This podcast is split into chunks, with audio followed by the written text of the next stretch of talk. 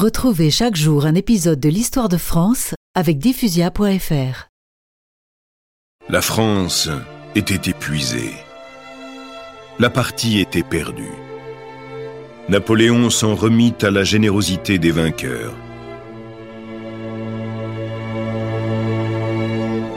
Il abdiqua le 22 juin 1815 et se livra aux Anglais.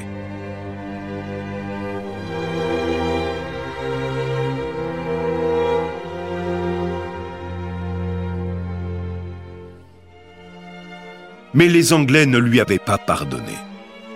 Ils l'exilèrent dans une petite île solitaire, à Sainte-Hélène, très loin dans l'océan, du côté de l'Afrique, où le geôlier Hudson Lowe le tourmenta longtemps.